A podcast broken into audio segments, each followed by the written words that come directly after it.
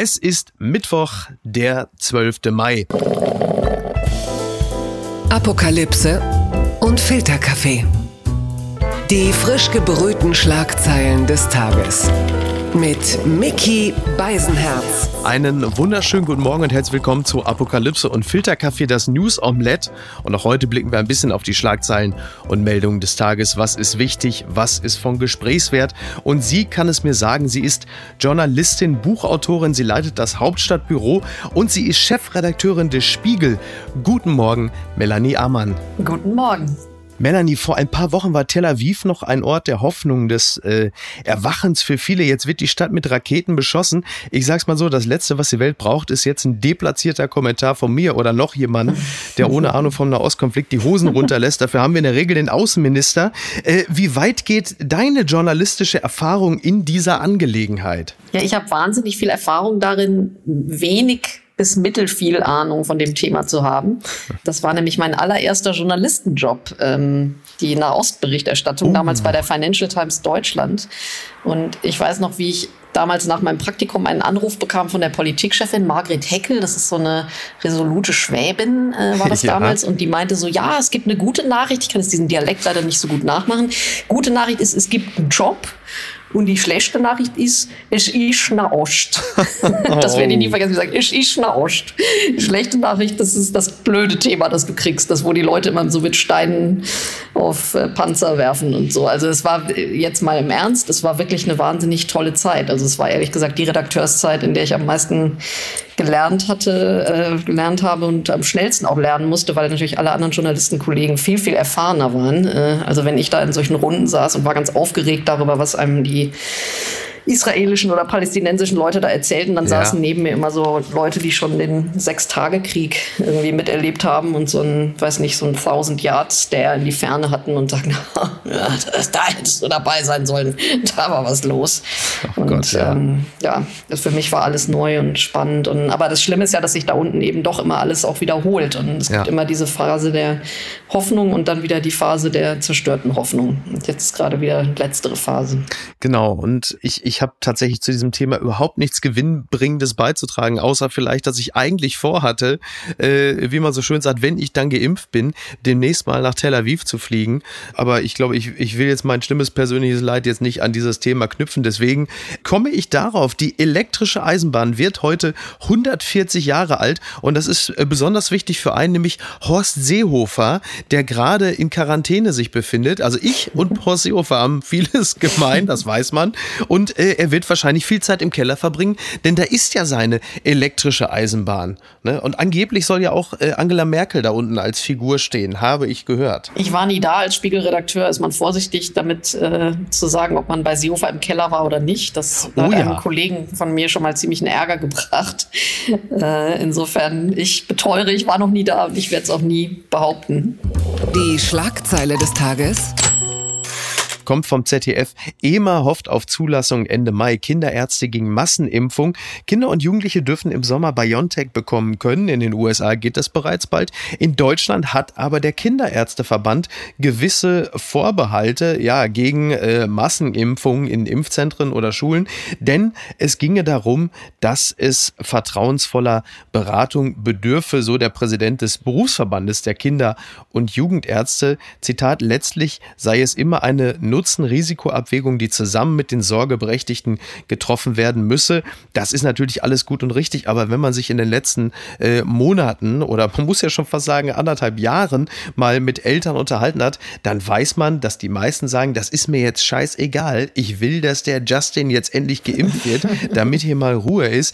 Denn gerade Kinder und natürlich auch deren Eltern sind ja in der Pandemie auch mächtig hinten rübergefallen. Mhm. Ja, so sehe ich es auch. Und ähm, als jemand, der ein ganz kleines Kind noch hat, weiß ich ja nun auch, dass die schon wirklich seit dem frühesten, quasi gefühlt ein paar Tage nach der Geburt ja schon die ersten Impfungen kriegen. Und ähm, ich hatte da bisher nie ein vertrauensvolles, ja, aufklärendes stimmt. Gespräch äh, darüber, was äh, meinem Kind da in den Oberschenkel gespritzt wurde. Und ähm, nicht? ich glaube, als Mutter wäre ich froh, wenn ich meinem Kind jetzt schon den Schutz geben könnte, den halt nur die älteren Kinder bisher kriegen. Also da weiß ich auch nicht, worüber ich da jetzt noch aufgeklärt werden müsste, außer dass Hauptsache es ist zugelassen für die Altersgruppe. Das ist es halt eben. Auch da klingt es schon schon wieder so ein bisschen nach, äh, dass wir uns wieder doppelt und dreifach rückversichern mhm. wollen, anstatt jetzt halt einfach auch da ein bisschen Tempo reinzubringen. Das hat uns ja am Anfang diesen Impfstart ja zusätzlich auch ein bisschen äh, vermasselt. Und es muss ja wirklich einfach am Ende dieses Sommers, muss es ja weitergehen. Und es muss ja möglich sein, dass du für die Kinder, am besten für alle, aber wenn es dann so sein muss, zumindest für die Kinder ab zwölf, dann auch mal wieder einen richtigen Regelbetrieb hast, dass die Kinder Präsenzunterricht haben und so. Denn das kann ja so nicht weitergehen. Es sind ja so viele Schüler auch bildungsmäßig einfach äh, unter den Tisch gefallen. Die können ja auch nicht alle DSDS gewinnen. So geht es ja nun auch nicht. Also was wir gerade derzeit erleben, ist ja, dass gerade Kinder und Jugendliche in vielerlei Hinsicht benachteiligt sind. Sie können nicht geimpft werden. Und da gibt es auch andere seltsame Ausprägungen. Ich habe das jetzt gerade gelesen in der Stadt Dieburg war es so, dass ein Skatepark, weil sich diese Jugendlichen halt einfach nicht an das Flatterband und die Baken gehalten haben, dass ein Skatepark mit Rollsplit zugeschüttet worden ist, um die Kinder vom Skaten abzuhalten. Das sieht jetzt halt einfach aus wie ein ganz normaler Vorgarten da, weil da halt mhm. einfach nur noch Rollsplit liegt und so.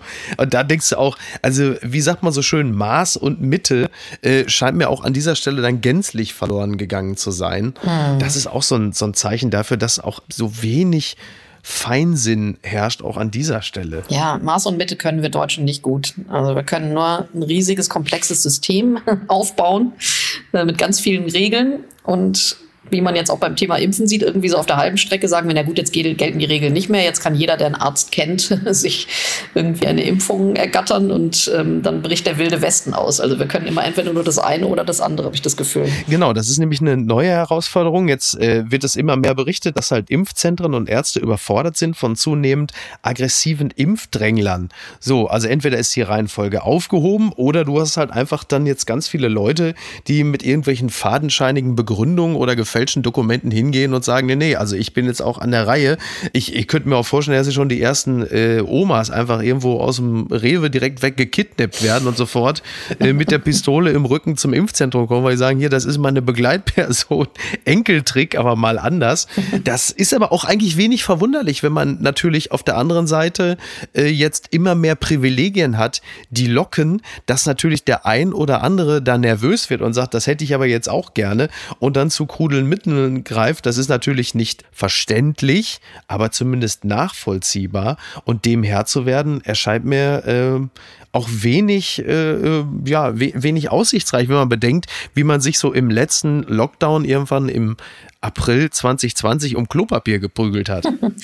Ja, also ich meine, ich frage mich wirklich, wie zahlenmäßig, wie groß dieses Phänomen ist. Also wenn die angeblich für München 350 Leute pro Woche gefunden haben. Da denke ich so, wie viele Leute werden jetzt täglich in München geimpft? Ähm, ein Kollege von mir hat heute vorgerechnet 7000 in den Impfzentren. Ja. Vielleicht sogar, sogar 1000 in nur einem Impfzentrum, also äh, pro Tag. Wenn wir also pro Woche 350 Drängler in ganz München haben, wie viel 0, so und so viel Prozent ist das dann? Also oh. ich kann wirklich schwer einschätzen, wie groß dieses Phänomen ist. Ähm, ich glaube, dass das Drängeln vielleicht das kleinere Phänomen ist als das Pfuschen. Mhm. Weil wir Deutschen sind ja dann doch eher so, wenn wir eine Schlange haben, dann stellen wir uns irgendwie hinten dran und äh, murren vielleicht so ein bisschen, aber wir sind ja eigentlich dann doch nicht so der, also nur wirklich in ganz krassen Fällen so der Rempler-Typ. Ich glaube, wir sind eher so der tausend legale Impftricks-Typ. Äh, und äh, wie gesagt, also besorgen uns eine Oma oder eine Schwangere oder, oder so jemanden und äh, oder bestechen irgendwie den, den Orthopäden, der einem irgendwie den Gipsfuß gerichtet hat oder so, ob der einen nicht noch impfen kann. Also ich glaube, das sind eher so die Tricks, die wir machen, als dass genau. wir das Faustrecht verfolgen. Ja, aber tausend legale Impftricks gefällt mir auch sehr gut. Wir können, den, wir können den alten Leuten auf jeden Fall nur sagen, wenn sie den ZDF-Fernsehgarten verlassen, lassen sie sich nicht von jungen Leuten ansprechen. Die meinen sie in der Regel nicht gut mit ihnen. Aber wir bleiben mal bei alten Leuten. Blattgold. Affäre um Nazi-Vergleich. DFB-Präsident Fritz Keller bietet Rücktritt an. Das meldet t-online.de. DFB-Präsident Fritz Keller hat seinen Rücktritt angeboten. Ebenso wie Generalsekretär Friedrich Curtius will er damit die, Zitat, Weichen für eine Neuaufstellung des DFB stellen. Das teilte der Verband am Dienstagabend mit. Ja, also das muss man ja sagen. Also schneller ausgeschieden als das aktuelle Präsidium ist Deutschland, glaube ich, nur bei der WM. Wenn die weiter so heftig austauschen, dann ist wahrscheinlich schon Mario Basler äh, auf der Tribüne da bei der Europameisterschaft. Das ist ja, also mehr Neuanfänger als der DFB hat er, glaube ich, nur Nadel. Ne? Und die hat ihr Geld wenigstens nicht so würdelos verdient. Was ist denn da los? Ver verfolgst du das? Äh, ich hatte gehofft, dass du das nicht mich fragen würdest, sondern einfach weitererzählen würdest. Das sind alles Namen, die mir überhaupt ja. nichts sagen, gestehe ich. Weder Keller noch Kurzius noch irgendwas. Der einzige Kontakt, den ich mal zum DFB hatte, war, als ein Politiker DFB-Chef geworden ist. Äh, wir erinnern uns mit vielleicht leichtem Schaudern. Meier Vorfelder? Nein, Reinhard Grindel. So alt bin oh, ich nun auch nicht. Herr Meier Vorfelder. Aber Reinhard Grindel war ja CDU-Abgeordneter äh, und ist dann aus der Politik Politik auf diesen Fulltime-Funktionärsjob gewechselt. Und also, als ich mit ihm zu tun hatte, war ich zugegeben auch jetzt nicht schon so wahnsinnig Fußball interessiert. Aber eine Sache, die ich da gelernt habe, ist, dass DFB und Fair Play und äh, mhm. wie soll man mhm. sagen, Sportsgeist und äh, einfach Fröhlichkeit durch Endorphine oder sowas, das habe ich dort alles nicht vorgefunden, sondern ähm, danach habe ich gedacht, das hat auch seine Gründe, dass mich der Leistungssport Fußball äh, nicht so ja. flasht, wenn da solche Leute die führenden Rollen inhaben. Insofern wundert es mich jetzt nicht, dass diese anderen Menschen jetzt auch alle wieder zurücktreten. Ja, zugegeben, ja, es ist jetzt, äh, das sei nur der Ordnung halber gesagt, also äh, Peter Peters und Dr. Rainer Koch, da wisst ihr jetzt also auch, wirst du jetzt leuchtende Augen kriegen bei den Namen. Also die werden äh, demnächst auch nicht wieder antreten. Das heißt, da wird im Grunde genommen das komplette Präsidium ausgetauscht. Übrigens, äh, Reinhard Grindel, der ist ja wiederum als DFW-Präsident unter anderem darüber gestolpert, dass er eine Luxusuhr angenommen hat. Mhm. Äh, da hätte er wahrscheinlich als CDU-Abgeordneter hätten wahrscheinlich viele gesagt, Reinhard, also das ist jetzt, das ist jetzt nicht weiter schlimm. Wer weiß, ob der nicht Maskengeschäfte gemacht hätte, wenn der jetzt noch da wäre. Das werden wir nie erfahren, aber die Wahrscheinlichkeit ist jetzt. Wir wollen so natürlich keine Verdachte. Nein. Wahrscheinlich kriege ich gleich Post vom Anwalt äh, von lieben Herrn Grindel, aber äh, man, es, es gibt ja theoretisch kann man sich das ja vorstellen bei so jemandem. Was aber natürlich nicht bedeutet, dass wir irgendwelche Beweise dafür hätten, oder? Also, aber wenn jemand sie hat, kann er sie gerne liefern.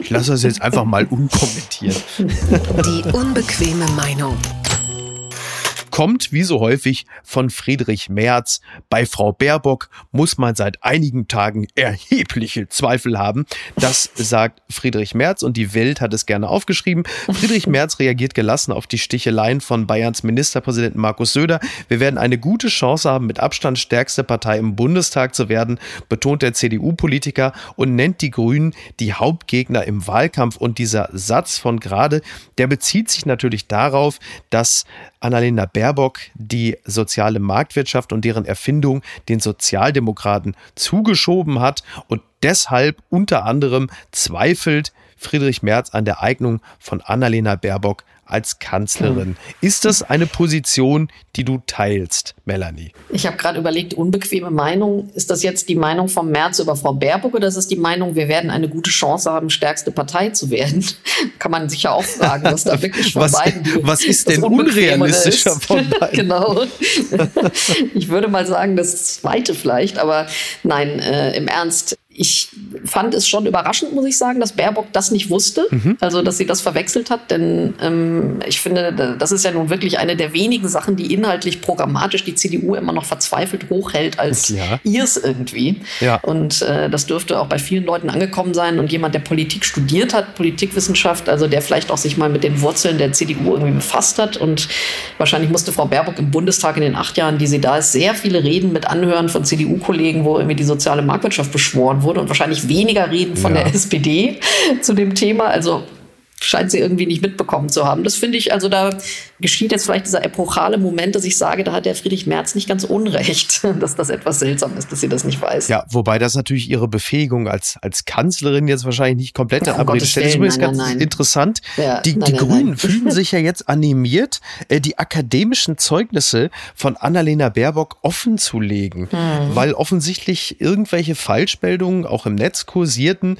dass sie halt kein abgeschlossenes Studium habe und äh, deshalb, und das wurde teilweise auch von der SPD übernommen und deshalb fühlte man sich offensichtlich genötigt, jetzt darauf zu verweisen, dass sie halt eben doch ein abgeschlossenes Studium habe. Wahrscheinlich auch halt eben genau durch solche kleinen verbalen Fehltritte. Hm. Friedrich Merz wiederum, äh, was ich ja, was ich ja schon ganz lustig finde, jetzt hatte ja Markus Söder zuletzt der Bild äh, natürlich ein Interview gegeben und äh, verwies unter anderem darauf, also das, äh, schauen Sie die Expertise von äh, Friedrich Merz gerade aus den 90 90ern kann uns sehr helfen. Das war natürlich, das war natürlich so richtig schön einmal von hinten die Beine weggezogen. Ich beobachte das ja wirklich mit großem Vergnügen, muss ich sagen, wie die sich da gegenseitig äh, die Füße weghauen, wenngleich der CDU das ja kaum helfen kann, wenn da irgendwie deren vorderste Leute sich alle gegenseitig die Expertise absprechen. Ja, vor allem auch, ich meine, Friedrich Merz hatte ja, wir hatten den auch im Interview neulich, da hat er dann auch gesagt, dass es ja Baerbock nicht geeignet sei oder erhebliche Zweifel an ihr hätte, weil sie ja keine Regierungserfahrung hätte. Ich meine, er mhm. selber, der ja gerade noch sehr aktiv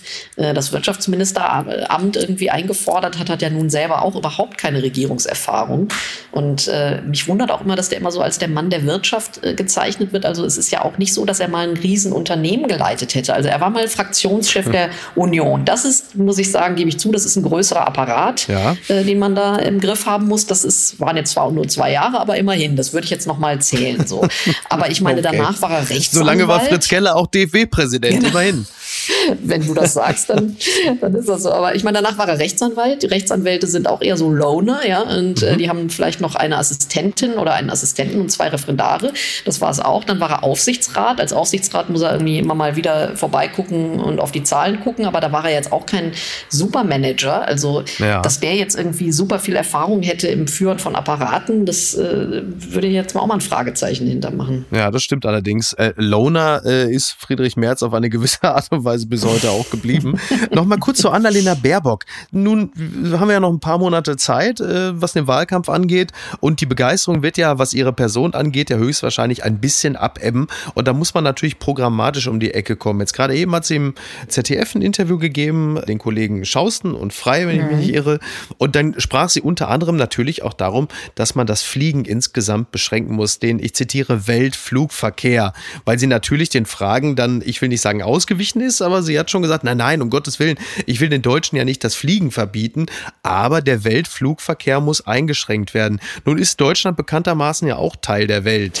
So, und wir werden unseren Beitrag äh, ja nun auch leisten müssen. Und äh, diejenigen, die heute natürlich in Umfragen sagen, sind sie fürs Klima, ja, bin ich auch dafür, die werden aber irgendwann möglicherweise feststellen, dass die Grünen sagen, wir müssen auch als Deutsche das Fliegen einschränken. Was kommt denn da auf uns zu? Hast du eine Ahnung und wie wirkt sich das auf den Wahlkampf der Grünen aus? Ich glaube, es sind genau diese Themen, die für Baerbock und die Grünen richtig schwierig werden können. Also wenn äh, sozusagen jenseits der Ideale und der Ideen in denen jeder in einer Umfrage, wenn dich irgendwie der Umfragemensch zu Hause anruft und fragt, ja, bist du irgendwie, äh, hatte der Kollege Fleischer am Wochenende auch einen Presseclub äh, gesehen, mit Freude. irgendwie beschrieben, dann ruft jemand bei dir an, sagt, bist du für oder gegen den Klimawandel? ja? Und dann sagst du, ich bin natürlich dagegen, ich würde alles tun dagegen und so. Ja, ja. würdest du, äh, was sie natürlich nicht fragen ist, würdest du dann nicht mehr in den Urlaub irgendwie in die USA fliegen, also wenn man es wieder darf. Ne? Genau. Und dann, äh, glaube ich, würde die Antwort etwas anders ausfallen. Und das wird, könnte ich mir vorstellen, den Grünen jetzt öfters begegnen. Also seid ihr für erneuerbare Energien? Ja, ja, unbedingt. Seid ihr für ein Windrad äh, neben eurem Garten? Nein, sind wir nicht. Und äh, sobald es den politischen Gegnern der Grünen gelingt, diesen Konnex aufzumachen und zu sagen, okay, mit den Grünen wird es für euch teurer äh, und unangenehmer und äh, ihr könnt euch auch nicht mehr das Auto aussuchen, auf das ihr Lust habt, weil es gibt ab dem und dem Jahr dann keinen Verbrennungsmotor mehr und dann fahren wir alle Elektrosmart oder so, dann ähm, möchte ich mal wissen, ob dann wirklich so viele Leute in der Wahlkabine am Wahltag sagen, das ist Hurra, das ist die Partei, mit der wir jetzt die Welt retten. Also bitte aber nicht auf meine Kosten, werden, glaube ich, die meisten dann doch denken. Also da kommt noch was auf sie zu. Wir bleiben noch mal in diesem Fachbereich. Ganz weit vorne. Spanien führt 30 kmh Tempolimit innerorts ein. Das berichtet heise.de. Mit einer deutlichen Reduzierung des innerstädtischen Tempos sollen tödliche Unfälle im Straßenverkehr drastisch sinken. Ja, innerorts mhm. gilt in Spanien auf den meisten Straßen nun ein Tempolimit von 30 kmh, also speziell bei engen Straßen mit nur einem Fahrstreifen. Da kann es sogar teilweise bedeuten, dass sie nur mit 20 kmh fahren dürfen, die Autos. In Barcelona zum Beispiel bestehe auf 75 Prozent aller Straßen ein Tempolimit von 30 30. Ich sag's, wie es ist. Also, wenn Ulf Poschert das erfährt, dann verschluckt er vor Wut seine Zunge. Ne? Also, liebe Grüße an dieser Stelle. In Spanien stehen auch Elfenbeintürme auf so, ja, so, bitte. Jetzt reden wir. Ich komme aus dem Ruhrgebiet. Wenn ich 30 fahren will, dann nehme ich die A40. Das ist ja völlig klar. Ne? Aber du lebst ja in Berlin, wenn ich mich nicht irre. Hm. So, da wurde ja auch schon das ein oder andere äh, Modellprojekt gestartet. Auch Straßen einfach komplett von Autos zu befreien. Ich glaube, Friedrichstraße beispielsweise phasenweise. Kommt das äh, spanische Modell auch auf uns zu? Ich glaube, das kann wirklich nur in Berlin äh, durchgeführt werden, weil da äh, die Leute ähm, dann nicht das Rathaus niederbrennen, äh, beziehungsweise kommt auf an, welches Rathaus in welchem Bezirk. Aber ähm, jedenfalls, äh, das glaube ich hier, das ist wirklich die Stadt, die sowas am ehesten mitmacht. Ähm, ich könnte, halte das in Deutschland insgesamt für nicht durchführbar. Und, ähm, Meinst du, dass das, das nicht passiert? Dass es inner, innerstädtisch ein 30 km/h Speedlimit mhm. gibt. Also ich meine, es gibt ja schon ein Geschrei, irgendwie auf der Autobahn äh, ein Tempolimit irgendwie einzuführen, obwohl das eindeutig Leben retten würde. Also die unterschiedliche Geschwindigkeit ist, ist gefährlich auf den Straßen. Also wir ja. müssten entweder alle 200 fahren oder wir müssten alle 120, 130 fahren. Aber dass die einen halt super schnell fahren wollen und die anderen normal sozusagen, das äh, kostet einfach Leben. Und deswegen bin ich, also abgesehen, ich glaube, das ist gar nicht so der Klimawandel, der da das schlagende Argument ist, sondern eben wirklich die Sicherheit auf den Straßen. Straßen. Und ähm, obwohl ich gerne Auto fahre, muss ich sagen. Und innerstädtisch äh, auch, ich traue mich kaum es zu sagen, sehr viel mit dem Auto unterwegs bin und mich immer tierisch aufrege über diese verkehrsberuhigten Zonen in Berlin, ja. ähm, sagt mir doch meine Vernunft, äh, okay, vielleicht ist es auch an der Zeit, dass mich Politiker zwingen, das zu tun. Ähm, in der Hinsicht bin ich halt unvernünftig äh, und brauche eben einen lenkenden Staat. Aber ähm, ich glaube, dass der Staat das nicht will, weil Leute wie ich halt gerne fahren wollen und äh, auch schneller nach, von A nach B müssen. Und ähm, das trauen die sich sich nicht. Also ja, ich glaube, das trauen sich nur die Grünen in Berlin. Ja. ja, man muss mal sehen, wie das dann halt in zehn Jahren aussieht, ne? je nachdem, wie viele Leute dann halt einfach äh, sich für welche Modelle entscheiden. Also derzeit glaube ich tatsächlich auch, dass die, wie sagt man so schön, Autofahrerlobby ja. halt noch so stark ist, dass man sowas nicht durchkriegt. In zehn Jahren mag das äh, wahrscheinlich ein bisschen anders aussehen, weil einfach dann letzten Endes äh, der Gebrauch von Automobilen, zumindest in den großstädtischen Bereichen dann einfach nicht mehr so eine große Rolle spielt. Dann ist es wahrscheinlich wirklich anders, mhm. äh, dafür Mehrheiten zu finden. Aber derzeit sehe ich das ähnlich wie du. Mhm. Wird spannend sein zu beobachten. Die EU ist ja gerade eingeknickt. Äh, die wollten ja auch im Rahmen ihres riesen Klimapakets jetzt ganz strenge Abgasnormen einführen. Und dann hat die Automobillobby hier in Deutschland einen riesen Aufstand gemacht. Äh, und jetzt sieht es so aus, dass diese äh, Abgaslimits doch in einer deutlich abgespeckteren Version kommen. Hatte ich jetzt gerade am Wochenende gelesen, da zur Vorbereitung auf diesen Presseclub.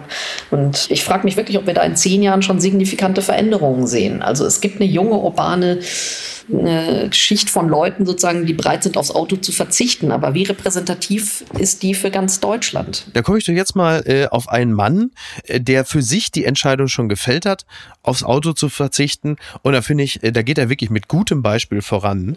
Bitte empören Sie sich jetzt. CNN meldet, Jeff Bezos Superjagd is so big, it needs its own Jagd.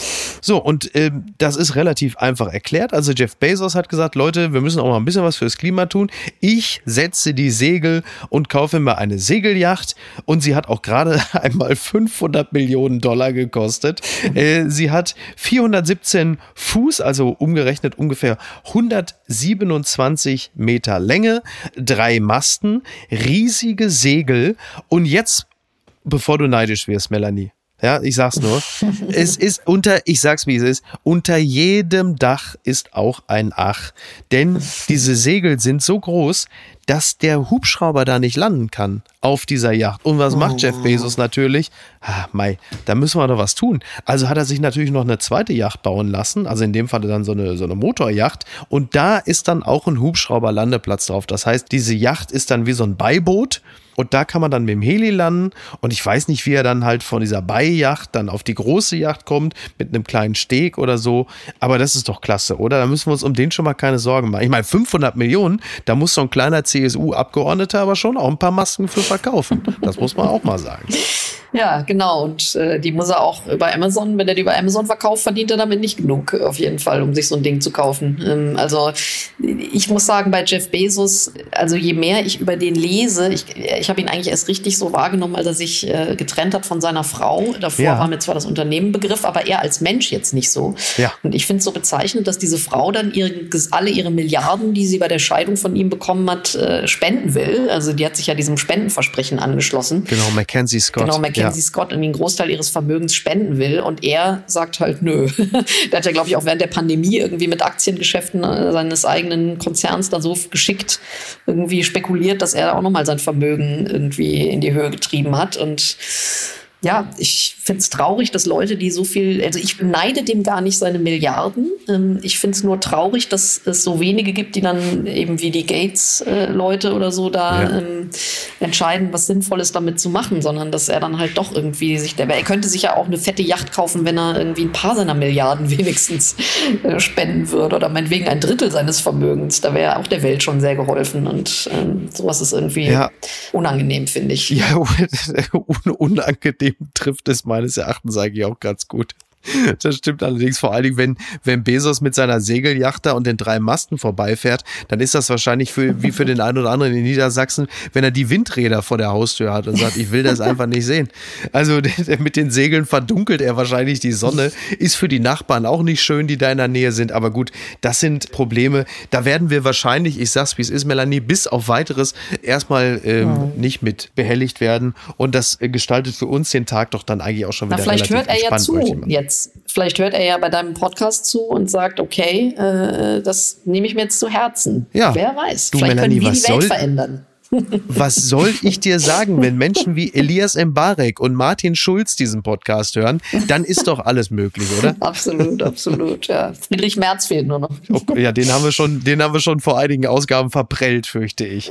Dann kommen wir mal hierzu, wenn es um Geld geht. Das gibt's doch gar nicht. Es geht um weniger als einen Cent. Handy in Sparkasse aufgeladen. Jetzt ermittelt die Polizei. Das ist eine Meldung, die muss natürlich vom Südwestrundfunk kommen. Ein Mann lädt in Senden in der Sparkasse sein Handy auf und löst damit einen Polizeieinsatz aus. Es folgt ein Shitstorm im Netz, denn es geht um weniger als einen Cent. Ja, in der Filiale einer Sparkasse in Senden, das ist entweder im Kreis Neu-Ulm, hat ein Mann in der Steckdose im Vorraum kurz sein Handy aufgeladen. Er wurde dann auf frischer Tat ertappt. Die Staatsanwaltschaft wurde hinzugezogen. Es gab einen riesen Ärger, denn es geht ja natürlich um, also es, es ist ein Schaden entstanden, der liegt in diesem Falle wegen des Absaugens fremder Energie bei ungefähr 0,2 bis 0,4 Cent. Im Schwabenländle ist das natürlich eine Art Kapitalverbrechen. Das ist ja völlig klar. Bist du genauso entsetzt wie ich? Ja, ich bin total entsetzt. Ähm, und ich bin aber auch ein bisschen erleichtert, dass all diese obskuren Vorschriften des Strafgesetzbuchs, die ich für mein erstes Staatsexamen lerne, lernen musste. Ähm, wie Annalena Baerbock habe ich ja auch einen Abschluss, so ist ja nicht Studienabschluss. Ja. Und ähm, ich musste damals für mein juristisches Examen genau solche Vorschriften lernen und dachte immer, die braucht doch kein Mensch. Also irgendwie Entziehung elektrischer Energie ist ja äh, ein Strafparagraph, genauso wie das Erschleichen von Leistungen, äh, also Schwarzfahren. Ja. Da gibt es auch einen Paragraphen 265a oder irgendwie Jagdwilderei und gefährlicher Eingriff in den Straßenverkehr und so weiter. Ähm, und irgendwie erfüllt mich das mit einer gewissen Befriedigung, dass diese Vorschrift zumindest mal nicht nur auf dem Papier steht, sondern dass die auch so, wie sie es in Deutschland gehört, strengstens verfolgt wird, sobald jemand wagt, äh, anderen Leuten äh, Strom aus der Steckdose zu ziehen. Es gibt doch noch Gerechtigkeit. Justitia lebt. würde ich sagen. Was ist denn da schiefgelaufen? Kuh von Zug getötet, Polizei vermutet TikTok-Challenge. Das berichtet NTV. Zwei Mädchen stehen im Verdacht, Kühe auf einer Weide im Allgäu absichtlich aufgeschreckt und vor einen fahrenden Zug gescheucht zu haben. Wie die Polizei mitteilte, wurde ein Tier am Donnerstag von einem Regionalzug erfasst und getötet. Angaben einer Zeugin deuteten auf einen Zusammenhang mit der sogenannten Kuli Kitaka, Kuli Kitaka Challenge hin. In Kurzvideos unter diesem Titel erschrecken Menschen mit wilden Bewegungen Tiere zu den Klängen eines Merengue-Titels. So, und die Polizei ermittelt nun wegen gefährlichen Eingriffs in den Bahnverkehr. Gut, man könnte auch sagen wegen Tierquälerei oder letzten Endes ja auch äh, wegen äh, Tötung des Tieres. Nein, es ist der gefährliche Eingriff in den Bahnverkehr, was es zweifelsohne auch war. Äh, kanntest du diese Kuli Kitaka Challenge oder bist du womöglich, hast du auch schon irgendein Tier aufgescheucht, Melanie? Also ich hatte Meerschweinchen früher als Kind. Die habe ich, glaube ich, öfters aufgescheucht. Oh. Ähm, allerdings nicht als Challenge, sondern unfreiwillig. Ähm, ja, ich finde das obwohl auch hier wieder so eine schöne obskure Strafvorschrift 315 StGB irgendwie vorkommt, finde ich das wirklich äh, furchtbar, sowas zu machen, muss ich sagen. Da verliert mich echt jeder Humor. Also wie man Spaß daran ja, haben kann, Tiere komplett. zu erschrecken. Was sind das für beknackte Leute? Dann die haben irgendwie, vielleicht ist das auch Corona, sind das auch Corona-Victims, dass die irgendwie mhm. keine anderen sozialen Kontakte jetzt haben und äh, deswegen dann Tiere quälen. Aber das ist echt ein bisschen fies, finde ich. Ich weiß auch nicht, das ist eigentlich meines Erachtens wirklich auch Ausprägung eines insgesamt immer bekloppter äh, werdenden Digitalnarzissmus. Also sowas hast du ja jetzt mittlerweile fast jeden zweiten Tag. Also du hast irgendwie eine Meldung, dass äh, für ein Instagram-Video oder TikTok oder was weiß ich, ein Influencer an einer blauen Giftqualle leckt. Man weiß, äh, was das Gift auslöst. Dann hast du ein paar Tage vorher eine Influencerin, die sich eine Maske aufmalt und dann äh, auf Bali in einen Supermarkt geht. Das Ganze natürlich live streamt im Internet, woraufhin die Behörden aufmerksam werden und sie äh, jetzt abgeschoben wurde. Oder du hast halt ganz viele Leute, die mittlerweile bei irgendwelchen Challenges oder Selfies auch einfach sterben. Und äh, das bringt mich wieder ähm, auf mein altes äh, Credo, Eitelkeit schlägt Intelligenz. Also wie sackdämlich manche Leute einfach sind, um sich ja. im Internet in irgendeiner Art und Weise zu produzieren. Und das ist jetzt ausnahmsweise, ist Markus Söder da noch nicht eingepreist. Aber das ist natürlich das, was ich da gerade berichtet habe, letzten Endes auch Ausprägung eines Trends, der halt einfach immer neuerliche äh, Blüten treibt und dann zu solchen Sachen führt, die, wie du richtigerweise sagst, natürlich überhaupt nicht lustig sind. Aber wahrscheinlich ist es auch ein bisschen Corona, Langeweile, gepaart mit Narzissmus. Mhm. Dämlich ist es allemal. Ja, dämlich und auch wirklich ja, fies einfach. Ich meine, wer quält denn, quäle nie ein Tier zum Scherz, denn es spürt wie du den Schmerz, hat meine Oma mir immer gesagt. Und das habe ich mir zu Herzen genommen. Treibst, genau. Treibst mit dem Quälen nicht zu wild, sonst landest du am Ende in der Bild. Wie machen wir das jetzt? Und was schreibt eigentlich die Bild? Die Post von Wagner, die möchte ich äh, dir also nicht äh, vorenthalten, denn äh, Franz Josef Aha. Wagner bezieht sich schon auf den Vatertag. Äh, kollektives Betrunken durch die Gegend wanken, da ist er natürlich äh, on fire, möchte ich mal sagen. also, mal gucken, ob die Stimme und Corona es noch hergibt. Liebe Väter, morgen ist Vatertag. Wegen Corona dürft ihr nicht saufen, die Sau rauslassen. Aber auch ohne Corona wäre es nicht angemessen. Der moderne Vater säuft nicht. Der moderne Vater ist bei der Krabbelgruppe dabei, beim Babyschwimmen, bei der Eingewöhnungsphase in der Kita. Der alte Vater war ein super Schimpanse. Ich, der Erzieher, ich, der Ernährer, ich, der Erzeuger, ich, der Beschützer vor wilden Tieren.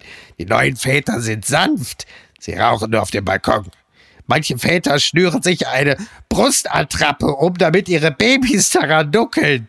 Die neuen Väter, die modernen Väter saufen nicht. Sie machen Teilzeit, machen den Haushalt. Sie sind nicht mehr die saufenden Männer, aber sie sind noch Männer. Es sind interessante Männer. Herzlichst, ihr Franz Josef Wagner. Man hört die Abscheu aber auch wirklich durch jede Zeile, Total. oder? Das kann, Total. das kann man schon sagen. Oh Gott, oh Gott, oh Gott. Hat der Kinder eigentlich selber? Das ist, das ist eine sehr gute Frage. Ähm, ich gehe fest davon aus, wenn er welche hat, haben die sich schon vor langen Jahren distanziert und gesagt, wir wollen. Aber ich muss, ich wirklich, es ist ja mein Guilty Pleasure, der Mann. Ich gebe es ja ehrlicherweise zu. Mhm. Der Vater als Superschimpanse, da muss man ja erstmal drauf kommen.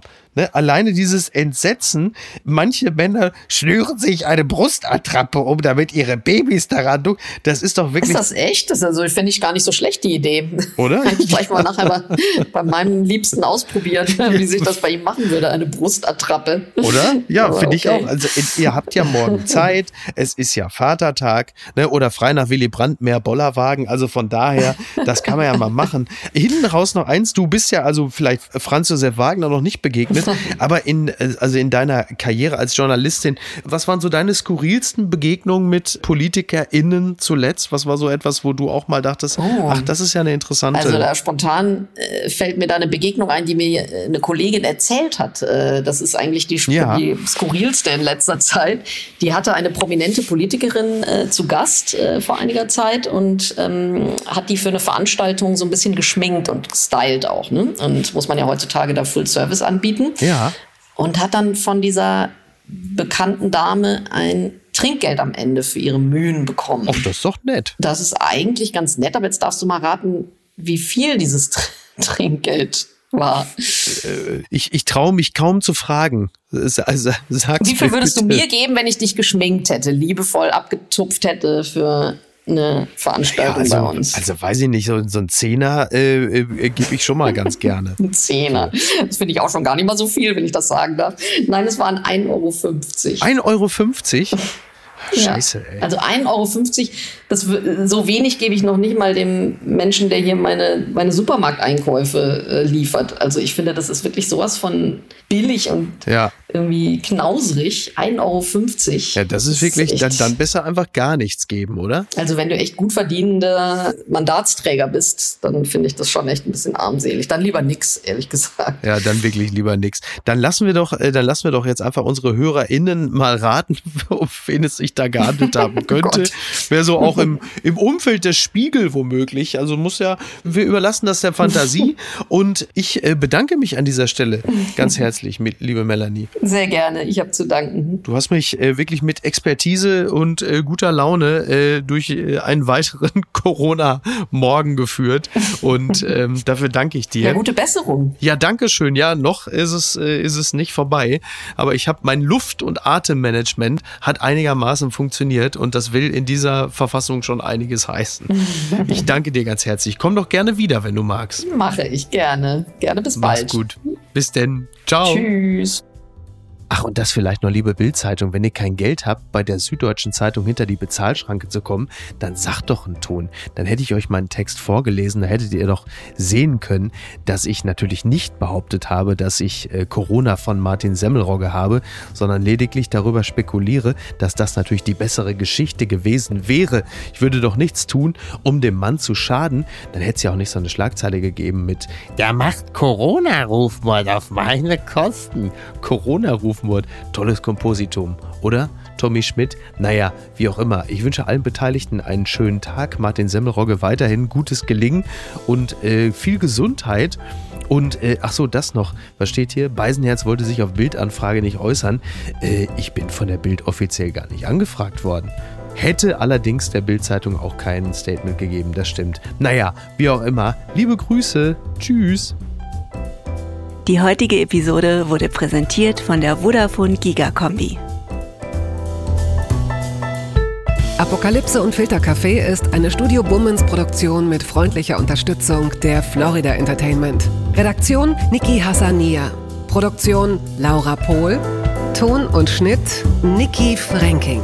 Neue Episoden gibt es jede Woche montags, mittwochs und freitags, überall, wo es Podcasts gibt. Stimme der Vernunft und unerreicht gute Sprecherin der Rubriken Bettina Rust.